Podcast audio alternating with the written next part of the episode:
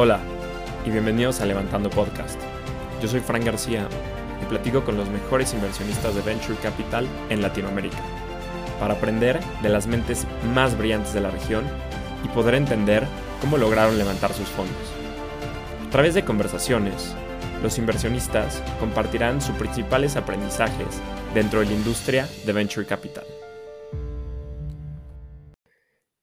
En el episodio de hoy, Andrea Araneda partner de Fen Ventures, nos cuenta su camino que la llevó a Venture Capital, el levantamiento de un fondo de 60 millones de dólares y la importancia de la evaluación de entrada.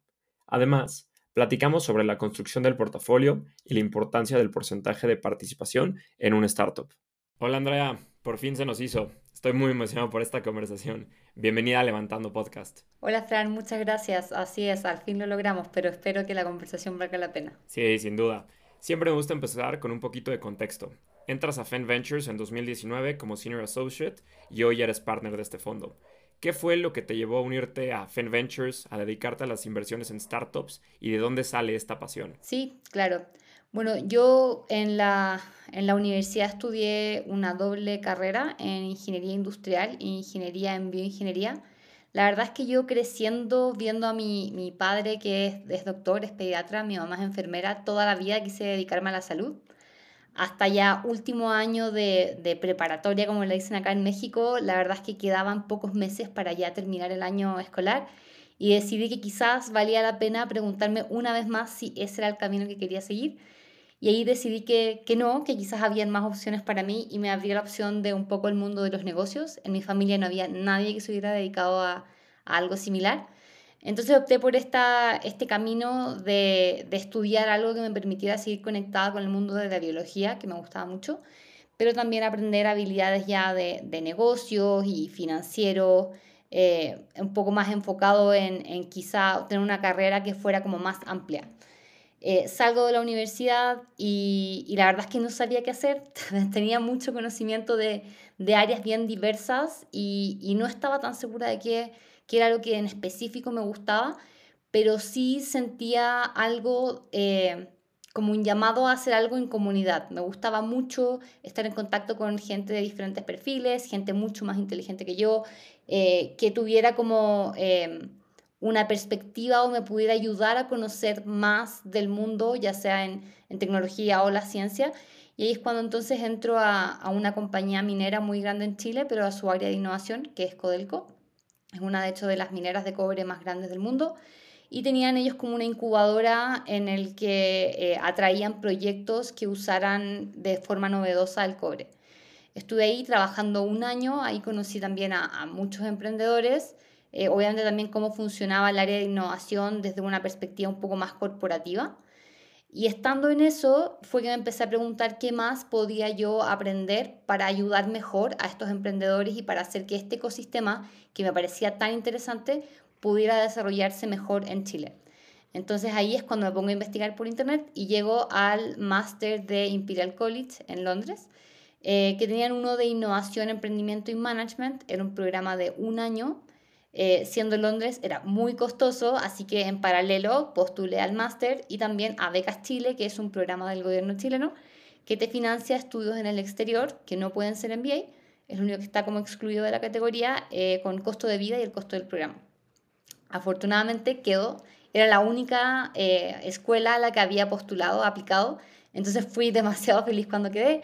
De hecho, me acuerdo incluso cuando, cuando me anunciaron lo de la beca, que era requisito para que me pudiera ir, estaba en, el desierto de Atacama con mi mamá, estábamos en un viaje de, chicas las dos, y estaba así en el Valle de la Luna con este paisaje espectacular, el atardecer, y de repente veo mi celular porque no tenía señal, agarra señal, muchísimos mensajes de WhatsApp, reviso en el correo, gané la beca, me puse a gritar así, pero como loca, digo que la gente alrededor no entendía qué estaba pasando. Y era porque, claro, ahí como que se había cerrado un poco el círculo de este plan de entonces irme a estudiar fuera y buscar como eh, nuevas fronteras, nuevos caminos que se me pudieran abrir. Em, bueno, en este máster es donde recién descubro un poco el mundo del Venture Capital. La verdad es que antes de esto no había escuchado hablar en Chile, no era algo que, que se comentara mucho, menos como te comenté a nivel familiar, no, no estaba dentro como de las conversaciones de, de las comidas de familia. Em, entonces ahí en el, en el máster no solo fue muy interesante para mí, porque eh, obviamente estaba en un lugar muy distinto de donde había crecido, nacido y en un entorno distinto, eh, sino que además mis compañeros, al no ser un MBA, tenían backgrounds muy diversos. Tenía compañeros que eran doctores, tenía compañeros que eran ingenieros eh, programadores, ingenieros aeronáuticos, psicólogos, psiquiatras, y obviamente venían de Medio Oriente, otros de Europa. Era la única latina en todo el programa de un, de un cohort de 90 personas.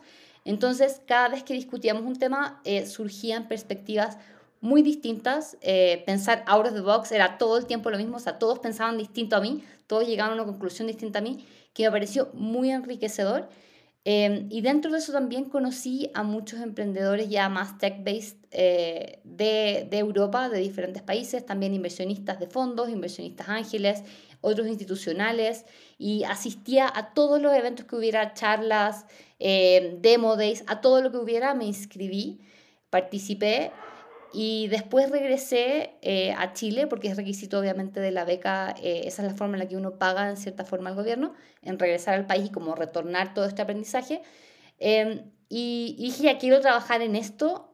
Ahora, en mexicano, como, ¿qué chingados hago? O sea, ¿a dónde voy? ¿A quién llamo? No conozco a nadie en este mundo.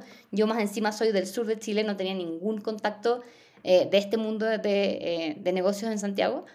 Em, entonces empecé como a explorar un poco, la verdad es que no había muchos fondos en ese momento, o por lo menos que fuera fácil de encontrar por, por Google. Y em, entro a trabajar a una empresa de inteligencia artificial como directora de proyectos y ahí es donde ya conozco igual un poco más cómo funciona una compañía tecnológica desde dentro, como no tanto a nivel grande, sino que éramos un equipo de, de 10 personas. Yo estaba, eh, la verdad es que hoy diría que fue un rol más bien como de chief of staff, que haces como un poco de todo, estaban en directo trabajo con los ingenieros de Machine Learning, con los clientes, también un poco ahí en las conversaciones con la estrategia de hacia dónde va la compañía. Eh, como es muy bien propio de la industria, era la única mujer en todo el equipo. Viniendo también de un background antes de minería, también estaba acostumbrada a ser eh, minoría dentro de, de los equipos. Y la verdad es que nunca se me hizo raro hasta que después Em, ya hablando igual un poco con, con mis compañeros de, del máster, como, oye, ¿tú en qué estás? Todos me, la mayoría es que un, yo diría que quizás la mitad está hoy en Venture Capital. Y en general todos los que estaban en Venture Capital eran hombres. Entonces yo decía, quiero entrar a este mundo y me decían, pero ¿por qué? Si eres mujer, eh, no sé, te va a hacer como un poco raro, quizás es muy rudo para ti. Y no, pues yo seguía con mi idea hasta que de pronto un día me llegó un correo de, de Get On Board Em, es típico este como, Andrea, sugerimos que estos trabajos te podrían interesar. El primero que veo es Fan Ventures, eh, asociado de inversión, y dije, voy. Cliqué, postulé y al día siguiente me llegó un mensaje de Cristóbal, manager partner de, FEN, eh, nos gustó tu perfil, puedes juntarte mañana a un café.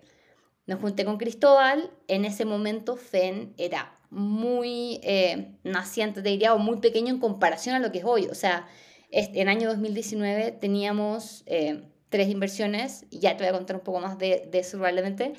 Eh, y lo que me pichó Cristóbal era un poco como la visión de a dónde querían llegar, de su background. Conocí a su socio, a Ricardo, al día siguiente conocí a Tomás, mi otro socio, y así fue como eh, dos días después ya estaba, era parte del equipo, sentí un clic instantáneo, dije, esto es lo que quiero hacer, aquí es donde quiero enfocar mi energía. Eh, así que con mucho agradecimiento me despedí de la compañía de, de, inteligencia artificial y dije, vamos por el Venture Capital. Andrea, pasas de ser asociada a partner o socia en menos de dos años. ¿Qué fue lo que detonó este crecimiento tan rápido en tu carrera dentro de Fen Ventures? Sí, la verdad es que siendo súper honesta, y bueno, mis socios lo saben, eh, cuando yo entré y estaba el cargo como de asociado, eh, sí sentía que era un poco más junior de lo que estaba buscando quizá, pero obviamente mi meta era poder entrar en el ruedo independiente del, del cargo que fuera. Ya llevaba obviamente eh, dos másteres, porque también hice un máster en bioingeniería, eh, llevaba varios años de experiencia laboral, entonces sí sentía o quería algo un poco más senior. Pero la verdad es que, y dentro de las cosas que, que en FEN, como nuestro estilo, es, esto no va por títulos, sino va más en, en el valor que tú puedes aportar y cómo puedes tú construir tu propia personalidad y tu ámbito de trabajo y expertise dentro del, del fondo. Entonces, claro, entré con este como título, pero, pero me dieron mucho libertad y como campo para poder hacer crecer iniciativas que a mí me hicieran sentido, proponer cosas estructurales y así es como fui también, obviamente, eh, acercando y haciendo más cercana mi relación con mis socios. Entonces yo creo que se fue como forjando esta eh, relación de confianza, no solo a nivel personal, sino que también a nivel como profesional, de qué capacidades tengo yo, qué capacidades tienen ellos, cómo jugamos bien como equipo. Y así es como eh, luego, de hecho, nunca me voy a olvidar, fue un 24 de diciembre de, del 2020, año de la pandemia, que me llegó un correo de, de Cristóbal, obviamente mis otros socios copiados, en el cual me invitan a ser socia. Fue un, un día obviamente muy especial. Yo en ese momento estábamos, para un poco de contexto, en Chile, pandemia 2020, estuvimos encerrados realmente por muchos meses, saliendo dos veces por semana eh, a la calle y yo estaba tomándome una de esas dos veces, caminando con mi perro en el atardecer, era el día como víspera de Navidad, tenía familiares enfermos que estaban en, en cuarentena, eh, fue, era como un, habían sido meses muy emocionales y de pronto revisando así mi correo en el celular, veo esto, título, bienvenida de socia, y el, lo que estaba adjunto era una foto como de mi tarjeta de, de presentación de negocios, en el cual ya no decía Andrea Araneda Senior Associate, sino que habían como mandado a hacer un diseñador que dijera partner. Eh, obviamente con palabras entre medio, pero mi emoción, así como que se me salía el corazón, eso de que sientes como que vas a vomitar, ¿no? O sea, real eh, me dio mucha emoción, no me lo esperaba en ese momento, si era lo que habíamos conversado, un poco del track, de las responsabilidades que conllevaba, se habían preocupado mucho como de entrenarme en el proceso, eh, pero no me lo esperaba ese día. Entonces, eh, por un lado, sentía como como vértigo, ¿no? De, de, todo lo que se te viene y obviamente como que el step it up que tienes que hacer tú también para estar a la altura del rol y de lo que se espera. Eh, pero también muy emocionada de poder empezar como a crear cosas y ya hacer FEN más parte de mi identidad. Ya no soy solamente un miembro del equipo, sino que es, es como mi emprendimiento también. Y, y, nada, desde ahí en adelante ha sido muy enriquecedor. Eh, ya, ya ha pasado más de un año y medio de ese momento y ha sido muy emocionante y muy gratificante también. Wow, no, qué buen regalo de Navidad recibiste ese 24 de, de diciembre. Así es. Hablaste del tema de responsabilidades, o sea, ¿qué tanto cambiaron tus responsabilidades siendo asociada y ahora siendo partner? Sí, bueno, obviamente aquí hay un, aspecto clave que cambia al ser partner, que es todo lo que tiene que ver con los LPs eh, y el tema del fundraising. Cuando yo llegué a FEN ya estaban en el segundo fondo que estaba levantado, estaban en una etapa de inversión. Hoy en día estamos levantando nuestro tercer fondo y es un proceso que empezó eh, el año pasado yo ya era socia, entonces esos documentos legales de más de 100 páginas obviamente los tuve que revisar, los tuve que comentar. Eh, habían cosas y decisiones también que se pueden tomar no solo a nivel como del PIS y de estructurar el fondo, sino que también del, del manejo del portafolio y, y, de estructurar como los equipos hacia abajo. Hoy en día somos un equipo un poco más grande eh, y también estamos como a puertas de contratar un poco más de de personas y obviamente como socia tienes una postura, si bien le preguntamos a todos los miembros del equipo, obviamente qué, qué opinan y esperamos que la gente nueva tenga fit con todos, a nivel de socio son, es otro tipo como el peso que tiene obviamente tu opinión. Em, y, y, eso te diría, en realidad es más bien como el, el management del fondo, eh, el levantamiento de capital y que tienes como un overview, no tienes, tienes un trabajo un poco más transversal en las tareas y en las responsabilidades, obviamente, también que eso conlleva. Te metiste a uno de mis temas favoritos, el levantamiento de capital. Durante este proceso de levantamiento del tercer fondo de FEN, ¿cuál ha sido de los mayores retos que has enfrentado? Y justo ahorita, pues, en esta etapa que estamos viendo 2022, los mercados están mucho más lentos, o 2021, todo el exceso de capital que hubo. ¿Cuáles han sido estos retos que has enfrentado? Sí, yo creo que este fondo nuevo para nosotros es un salto bastante grande en tamaño. El fondo anterior estaba apoyado por Corfo, era un fondo que eran 7 millones de dólares privados y 14 millones de una línea de crédito del gobierno chileno. Entonces este fondo que tiene un tamaño target de 60 es más de 8 veces el tamaño anterior. Entonces, enfrentarse a un desafío como tal, eh, saliendo de una pandemia, obviamente también con un, con un clima sociopolítico a nivel regional que está bastante convulsionado, eh, no ha sido fácil, Felizmente, eh, casi el 100% de los LPs anteriores nos apoyaron también en este fondo y con tickets que son mayores a los del fondo anterior. Por lo tanto, el primer cierre que hicimos a principios de este año fue casi en su totalidad con los LPs anteriores, por lo tanto fue muy rápido de levantar. Pero ahora que estamos en, ya en la etapa 2 y que estamos buscando activamente poder sumar a LPs no solo de Chile, sino que también de, del resto de Latinoamérica, ahí vuelves como al square one, porque ellos no te conocen. Entonces es esto como de tener que verbalizar y contar bien una historia que ellos sientan que es distinto y que puedan también valorar. Eh, ha sido un desafío que, que, que, nos ha tocado implementar y ahí mejorar nuestro storytelling, nuestra presencia también en redes. Queremos que se conozca el trabajo que, que hemos hecho porque obviamente es una súper buena señal que nuestros LPs anteriores nos estén acompañando nuevamente, pero tenemos que hacer que otros vuelvan a hacer, hagan como el buy-in como inicial y ojalá se queden con nosotros también para los siguientes fondos. Para la estrategia de buscar el PIS, ¿qué tipo de LPs buscas? Family offices, high net worth individuals, fondos de pensiones, aunque aquí en Latinoamérica no es tan, tan común como en Estados Unidos, endowments. ¿Cuál es la estrategia para buscar el PIS? Hoy en día nuestra base del PIS es una mezcla entre family offices, endowments y compañías de seguro. Eh, te diría que, que, los family offices de repente tienen procesos, bueno, depende también del tamaño, pero pueden tener procesos un poco más rápidos de decisión. Usualmente nos ha ido bien eh, en el sentido de que como que resuenan más fácil con el sentido de lo que estamos haciendo, tienen o les gusta tener como un sentido de pertenencia a algo que se está desarrollando, a ser parte del desarrollo social y económico de la región. Eh, y que también es algo que pueden compartir como multigeneracional, ¿no? O sea, obviamente los family offices están compuestos de, de, de familias que tienen diferentes generaciones dentro probablemente de un mismo family office, entonces eh, tienen como, como que el efecto de red que se produce dentro del mismo family office con compañías que nosotros ya invertimos o que están dentro del radar, para nosotros también es algo muy valioso. Queremos el PIS que, que tengan un rol que a ellos les acomode dentro del fondo. Hay el PIS que van a querer un rol más bien activo y poder ojalá apoyar a las compañías de portafolio directamente, conectar a sus founders, otros que van a querer uno más pasivo. Pero en cualquiera de los dos casos, creo que independiente en realidad del tipo de, de LP, creo que como, como managers en Latinoamérica, siendo un ecosistema mucho menos desarrollado, como bien tú dices, que Estados Unidos y también Europa, es nuestra responsabilidad dar también una buena experiencia a los LPs para poder fortalecer en el largo plazo el, el, desarrollo del ecosistema. Para un fondo de 60 millones de dólares, ¿cómo es la construcción del portafolio? En tema de tickets, eh, follow-ons, ¿cómo es esta planeación previa que se hace a levantar X cantidad de dinero. Sí, nosotros tenemos una estructura pensada de, de, invertir entre 20 a 25 compañías con un ticket inicial de hasta un millón y medio de dólares y reservando capital para poder hacer follow-ons de hasta 5 millones por compañía.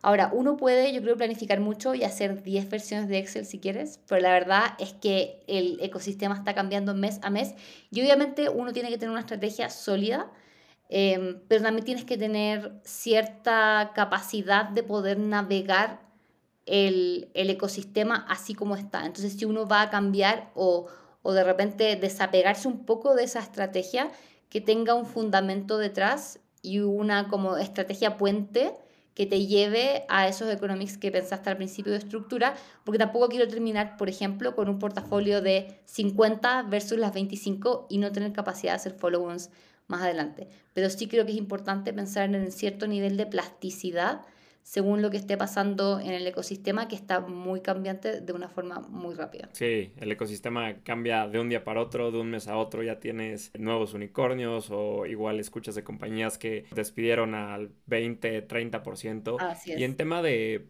valuaciones, ¿qué tanto importa el precio de entrada en una startup? Sí, la verdad es que el precio de entrada es algo que a nosotros sí nos importa bastante hemos dejado pasar compañías porque no se ajustan o no sentimos que es razonable el precio, eh, el valuation que tienen al, momento de, levantar sus rondas. Y también en parte es porque sentimos que queremos invertir en compañías con founders que tengan una visión de fundraising y de necesidades de capital, que sepan también leer lo que está pasando fuera O sea, eh, obviamente considerando todo lo que está sucediendo, nos hemos encontrado con founders que siguen pegados con los valuations del año pasado, que ya todos sabemos que estaban overpriced en la mayoría de los casos y que queremos que no sea algo de ego, sino que mi compañía necesita levantar capital eh, toda su vida probablemente, entonces que ajusten esas necesidades de capital al ecosistema de financiamiento que se les presenta y no forzar valuations por algo de ego en los fondos. Usualmente vamos a intentar obviamente negociar y negociamos duro las valorizaciones de entrada, tengo que admitirlo, pensando también en que queremos eh, duramente agregar también valor a las compañías.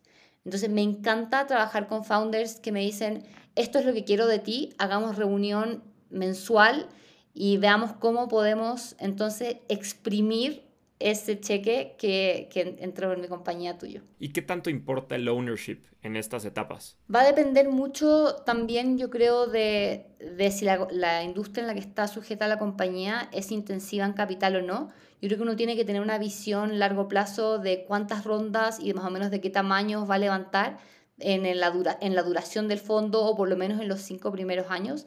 Si es una compañía muy capital intensive y que los founders, por ejemplo, están bastante diluidos o en el borde de lo que a uno le gustaría en etapa temprana, eh, significa que a ti te van a diluir muchas veces. Entonces, si tienes un ownership muy bajo, aun cuando la compañía llegue a ser unicornio, tu retorno probablemente no va a ser tan alto por esa dilución que no está explícita al principio, pero que tú ya sabes que viene. Entonces sí es relevante, especialmente considerándolo en, industrias que sean intensivas en capital. Y en temas de rondas secundarias, ¿cuándo crees que es buen momento para vender? Va a depender del mercado. La verdad es que yo creo que si el fondo anterior, eh, que es Vintage 2018, hubiese estado un poco más avanzado, si hubiésemos estado más eh, proactivos en poder quizás vender ahí en secundario, pero todavía las compañías del fondo anterior están en una etapa en la que crecen muchas de ellas a doble dígito mensual.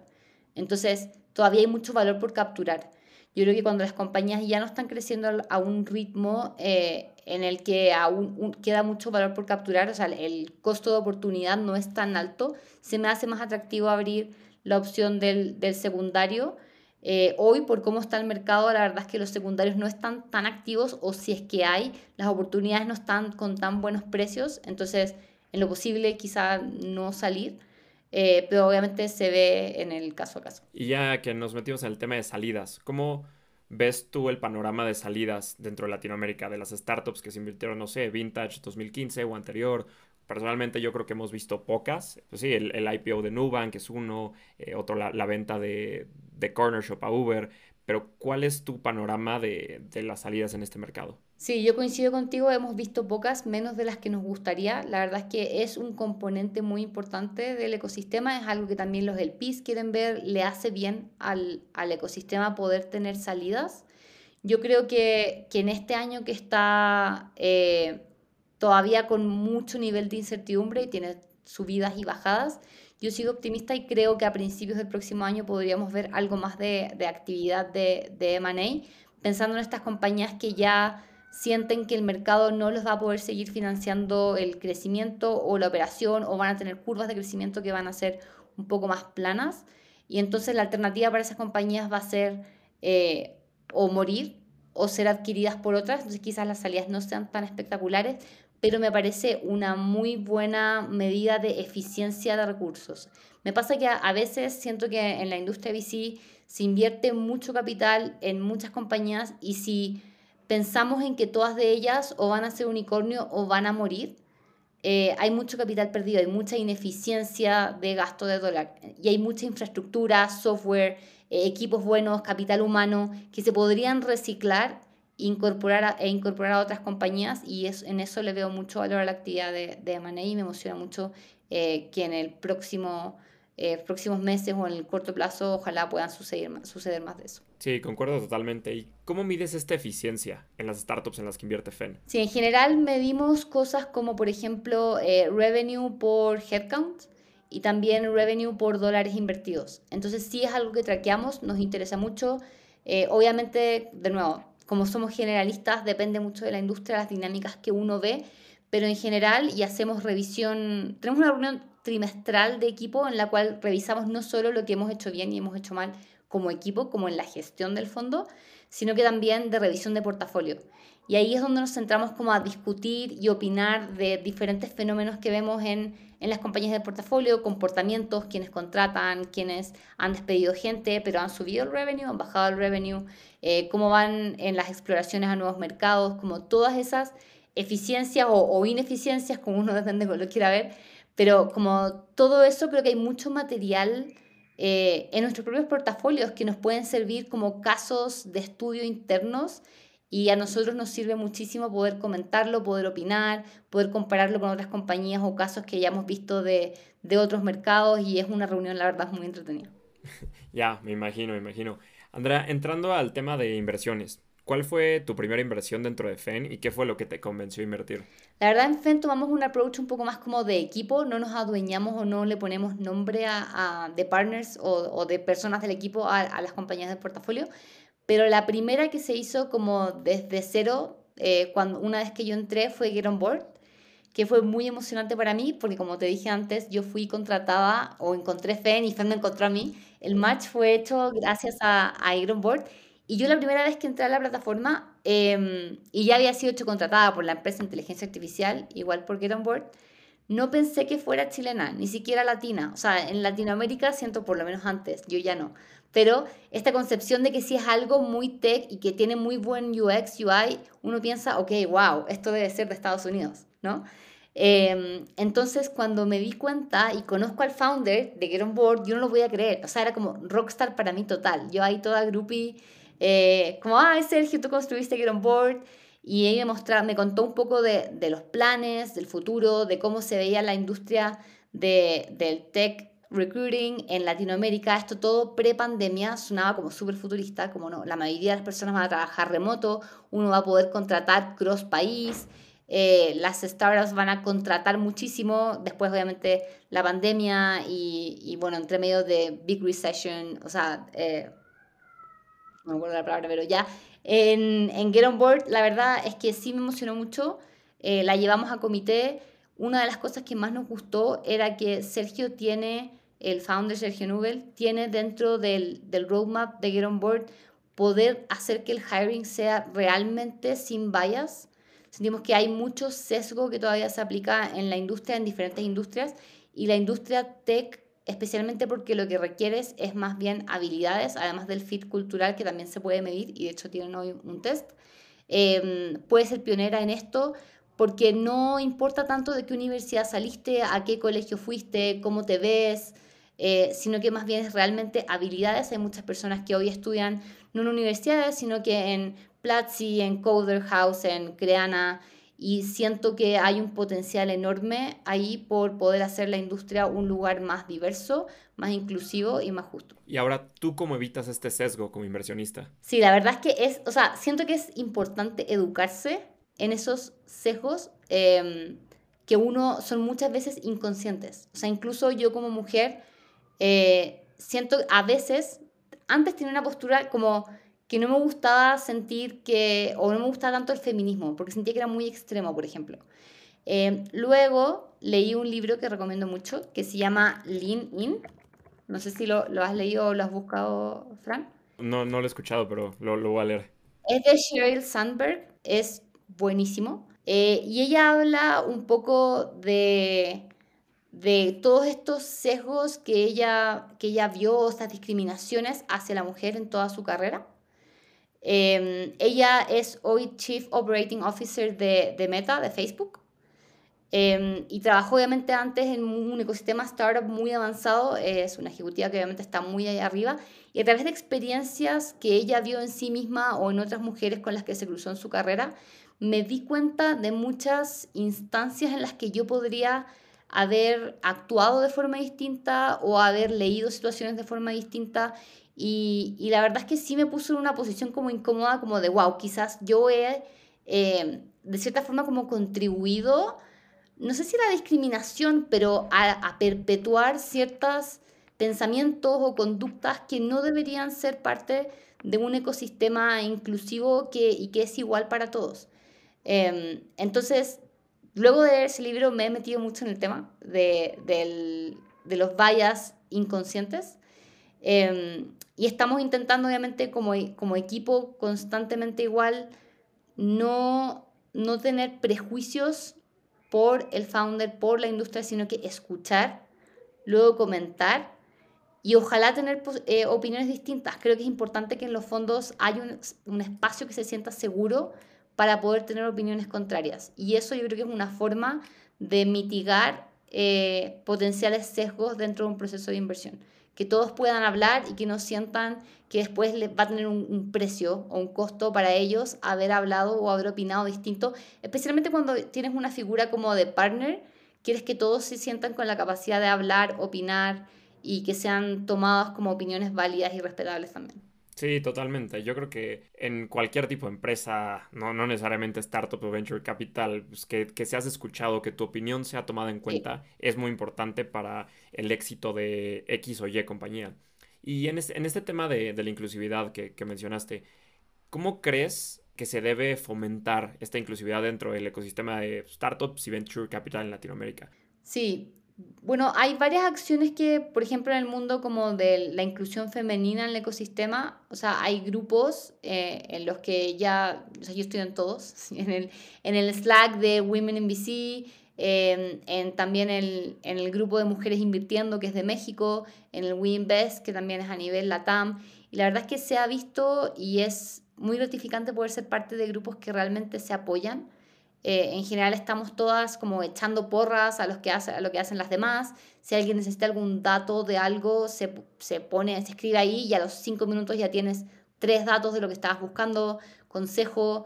Em, obviamente no tenemos que todas por eso ser amigas o formar con alguna especie de cruzada feminista, de hecho no es la idea. La idea es poder eh, insertarnos mejor, sentirnos más cómodas y, más dueñas como de, nuestra realidad en, este ecosistema que todavía está muy cargado a, ser eh, como masculino.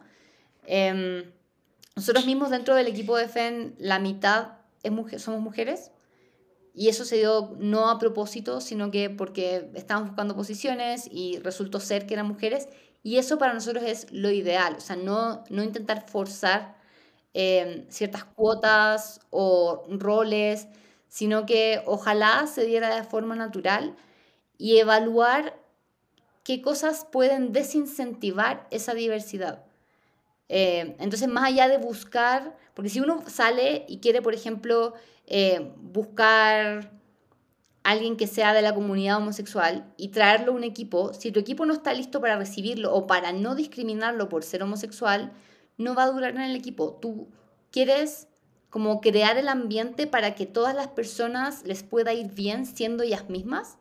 Entonces siento que más allá de forzar cuotas o políticas, es más bien qué cosas, miremos primero qué tenemos que eliminar, que puede ser incluso más simple, para poder aceptar y ser un buen ambiente para todos. Sí, sí, totalmente de acuerdo. Andrea, llegamos a la parte final de la entrevista. Te voy a hacer unas últimas preguntas donde te pido que la respuesta sea lo más breve. ¿Preparada? Preparada.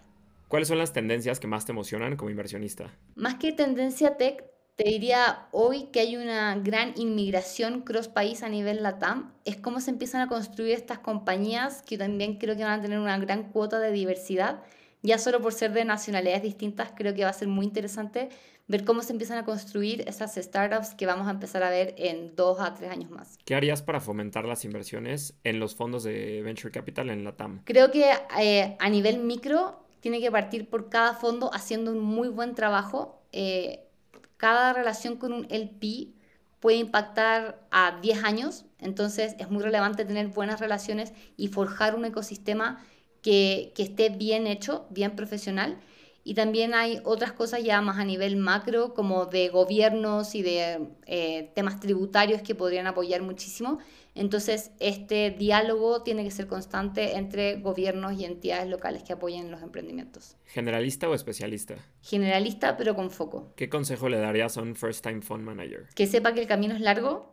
Yo desde que entré a FEN, mis socios me contaron, yo creo que ya 100 veces, la historia de cómo empezaron, cómo se demoraron más de lo que pensaban, de que fue duro, que fue difícil eh, y todo esto. Em, entonces no lo viví, pero siento como ya si lo hubiese vivido.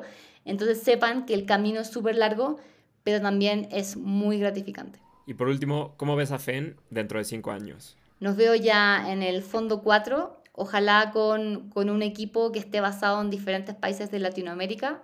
Yo estoy basado hoy en México, en cinco años la verdad no sé dónde voy a estar, pero ojalá con gente local en Colombia, en México, en Perú y en otras latitudes donde nos lleven nuestras inversiones. Andrea, mil gracias por la plática. Disfruté muchísimo platicar contigo. Muchas felicidades por Fen Ventures. Seguramente les irá súper bien ahorita en este levantamiento del tercer fondo y estoy muy emocionado de todo lo que están haciendo. Gracias, Fran, y a ti por hacer esto y, dar luz un poco más a este proceso de, de la inversión. Este fue un episodio más de Levantando Podcast. Si te gustó, no dudes en recomendarlo.